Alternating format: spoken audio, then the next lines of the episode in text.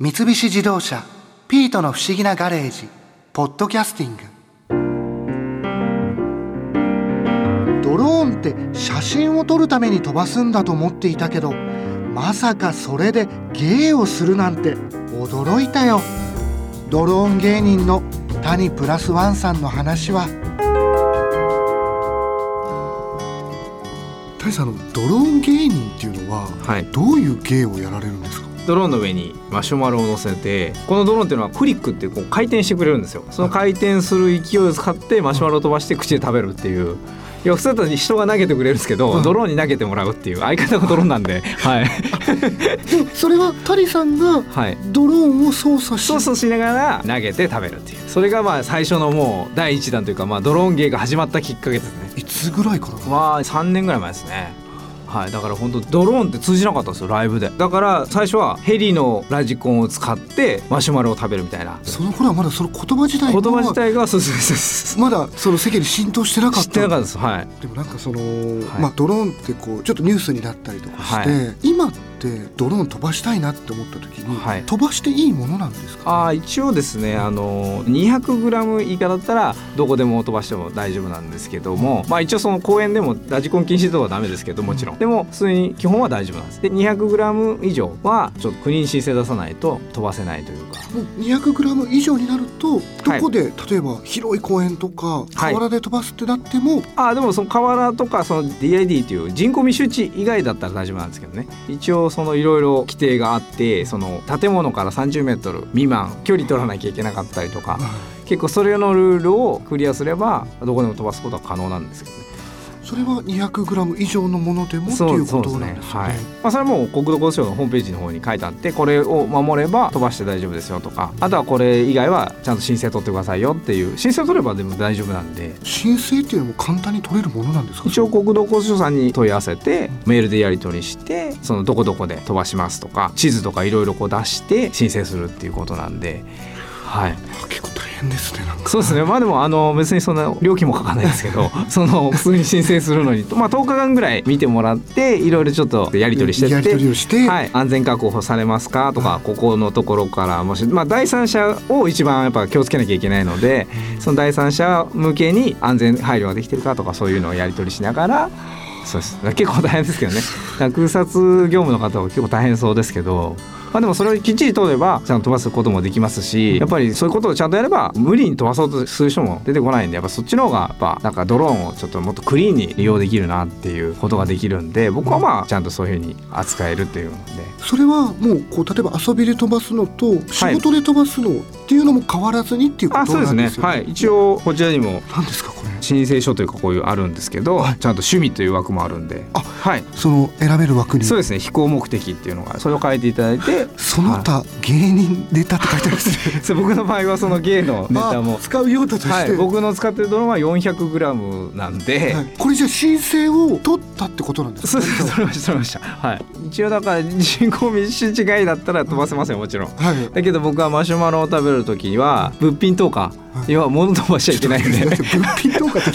あの要はドローンから物を投下しちゃいけないんですよ。一応規定として。一応規定が夜間を飛ばしちゃいけないのと目視外と人または物から30メートル距離を確保しなきゃいけない。催し物の上飛ばすのはダメ危険物を輸送しちゃいけない。あとはこの物件投下要は物を落としちゃいけない。っていうカテゴリーがあってそれを守った上で人口密集地外でしたら飛ばすことは可能なんですよ。はい。でこういう規制ができたのっていうのは昔からあるものなんですか？一応いやあの開催されたのは去年の12月10日から施行されたんで、はい、すごい最近なんですね。そうなんです。最近です。はい。えじゃあ室内だとはい。これまたあそうです。話が違ってくるそうです。航空法関係ないんで一応室内は別にそのあれに規定には考えないだからライブとかは一応飛ばしてましたし、そうですね。まあお客さんと安全な距離をちゃんと測って芸を見せたりとかしてたんですけど。はい。あじゃあ室内であれば自由に飛ばして、そうですね。はい。例えば、まあ、自分で買って自分の家で飛ばすあ自分の家の中で飛ばす分には全然問全然題はない。大丈夫はいです、ちなみにそのまあちょっと前にこうニュースとかでも、はい。アマゾンでドローンでなんか運ぶみたいな。はいはいはいはいあんなことも可能なんですあ可能になってきましたね。今アマゾンも一応やってますけど。アマゾンのは海外でしたっけ？あそうです。アマゾンは海外ですはいはい。前までちょっと羽のやつでしたけ？ど今固定翼って言って飛行機型のやつで今やってましたけど。飛行機型になるはい、それもやっぱドローンっていうかその無人機なんでその GPS を感度してここに行ってくれってやるとブーって行って降りて物を落として帰るっていう。もう帰ってくるっていう。もうはい。勝手に全部やってくれるって。やってくれるんです。はい。だから要は風の分量とかも計算されてブレずに行くっていうすごいですよね、まあ、考えたら。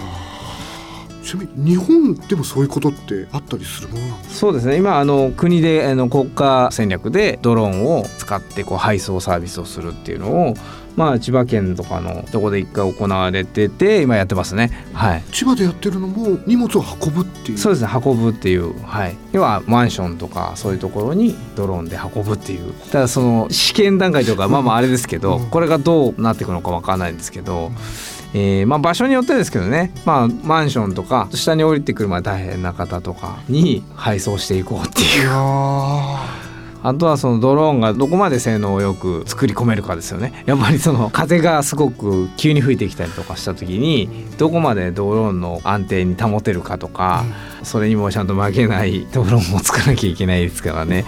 はじゃあ今後そういうサービスもい、はい、どんどんどんどん増えていく可能性も。そうですね。一応まあ国でそのドローン特区みたいなのがいろいろできてきてるんドでローン特区？はい、あのドローンを完全にその使えるというか、まあ、ドローンを有効活用していこうっていう区域をあはい。特区。あはい、特区ですね、うんそういうところを今なんか、まあ、仙台だったり徳島だったりいろいろなとこで行われて例えばその山奥のとことかやっぱどうしてもお年寄りが多くて物を取り行く大変だったりとかするところにドローンで届けられるシステムとかあー要は島とかにも救急のこの薬とかを届けるようにする。っていうことをやったりとかっていうのを考えてるんでやっぱそういう国で行われているものとしてはそういうちゃんとドローンを有効活用できることを推し進めてるとか確かそうね。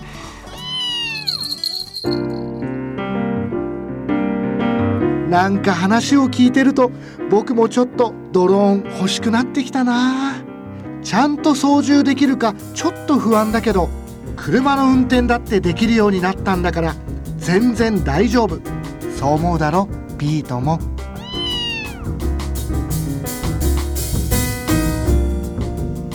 三菱自動車ピートの不思議なガレージポッドキャスティング。このお話はドライブアットアース三菱自動車がお送りしました。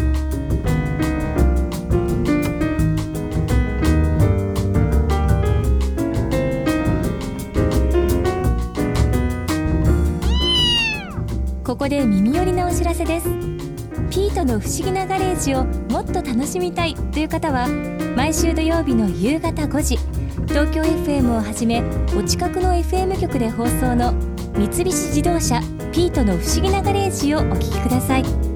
外に出かけたくなるとっておきのお話満載でお届けしています。